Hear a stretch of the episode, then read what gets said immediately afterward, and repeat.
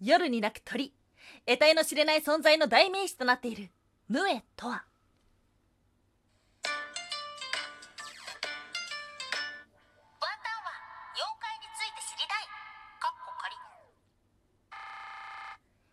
空飛ぶワンタンです。ワンタンは妖怪について知りたい過去仮ということでこの番組は普段キャラクター業界で働いているワンタンが日本におけるめちゃくちゃ面白いキャラクター妖怪についてサクサクと紹介している番組ですが大変なことが起きている。あの音声メディアサービスプラットフォームコンテンツメディアサービスオーディオブックとかポッドキャストとかインフルエンサーさんとか芸能人の方とか企業とかの情報をギュギュッとまとめてる。あのヒマラヤさんのトップページにこの「ワンタンは妖怪について知りたいカッコ仮」が掲載されているんです。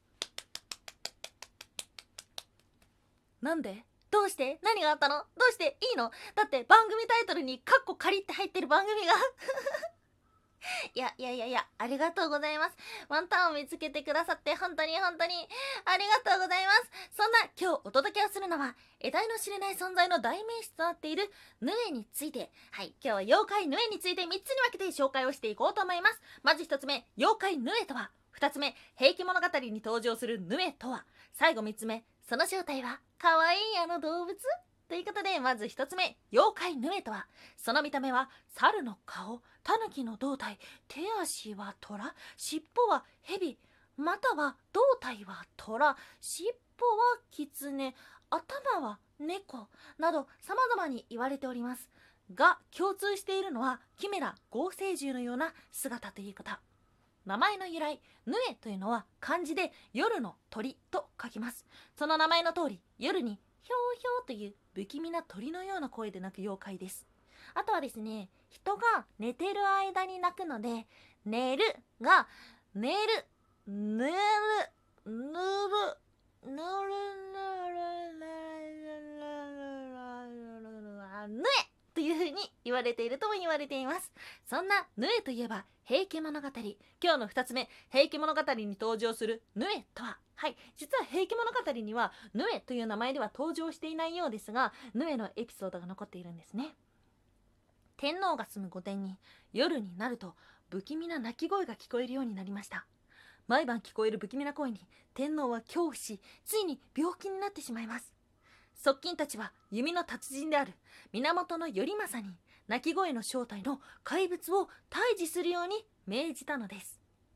頼政は見事その正体であるヌエを退治し天皇からご褒美をもらいました。というもの。うん。結局ヌエって何だったの？っていうことですね。はい。今日の3つ目。その正体は可愛いあの動物。ということでヌエの正体と言われている動物を今日は3つ紹介をしていきます。まず1つ目ヌエの正体はトラツグミ。はいトラツグミというのは鳥です。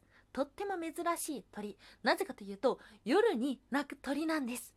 ひょうひょうという声。はいまさにヌエと同じですね。夜森の中で細い声で鳴くヌメというのは多くの人を君がら君がるわらせん？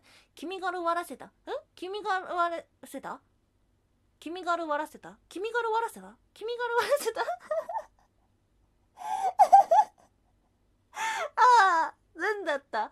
きえき君わるがらせた。つまり気持ち悪いねっていう風に思わせたのでヌエに似てるっていうこと。です。そして2つ目。ヌエの正体は雷獣。一説によるとヌエは雷獣と同一というものがあります。うん調べていくとあまり具体的な共通点だったり目撃情報みたいなのはないのですが共通点があるんですね。それは例えば現れる時虚空が襲う。またはどちらもキメラ合成獣であるということ。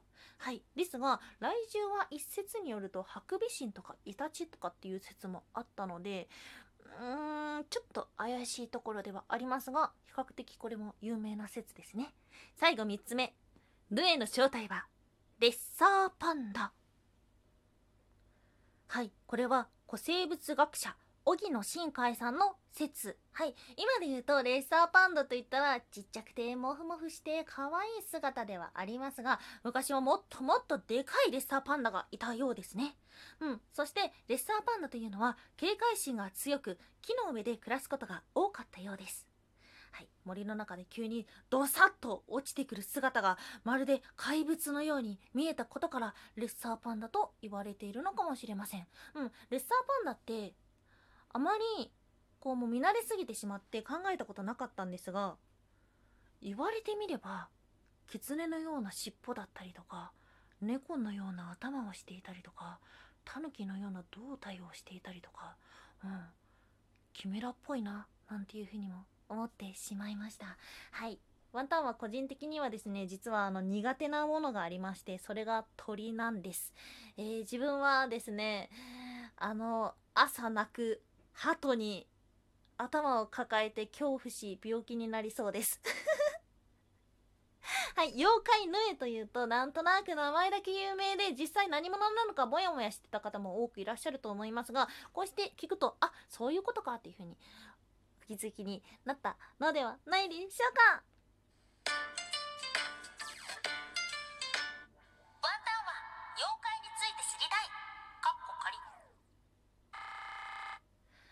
やすみもいもい。つが言えない。てゆって言ってる。はいおやすみもいもいというのはワンタンがポエムプーコと言いたいコーナーですね。ポエムがなんだかよくわかってないからポエムプーコでしか言えないコーナーです。はいそうなんですよ。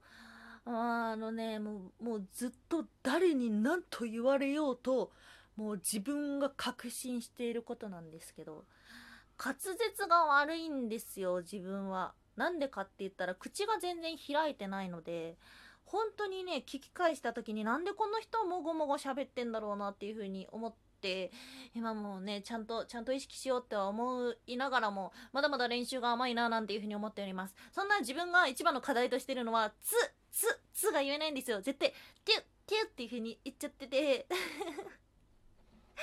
今日何回かねうん喋りながら「てゅ」「てゅ」なってる。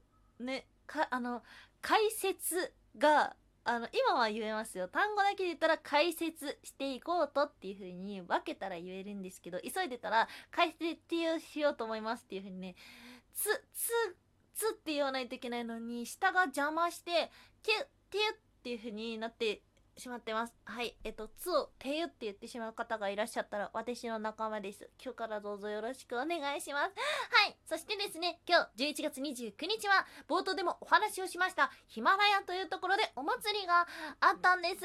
ハッシュタグヒマラヤ祭りということでパーソナリティさんヒマラヤのパーソナリティさん中つ。急急称ん？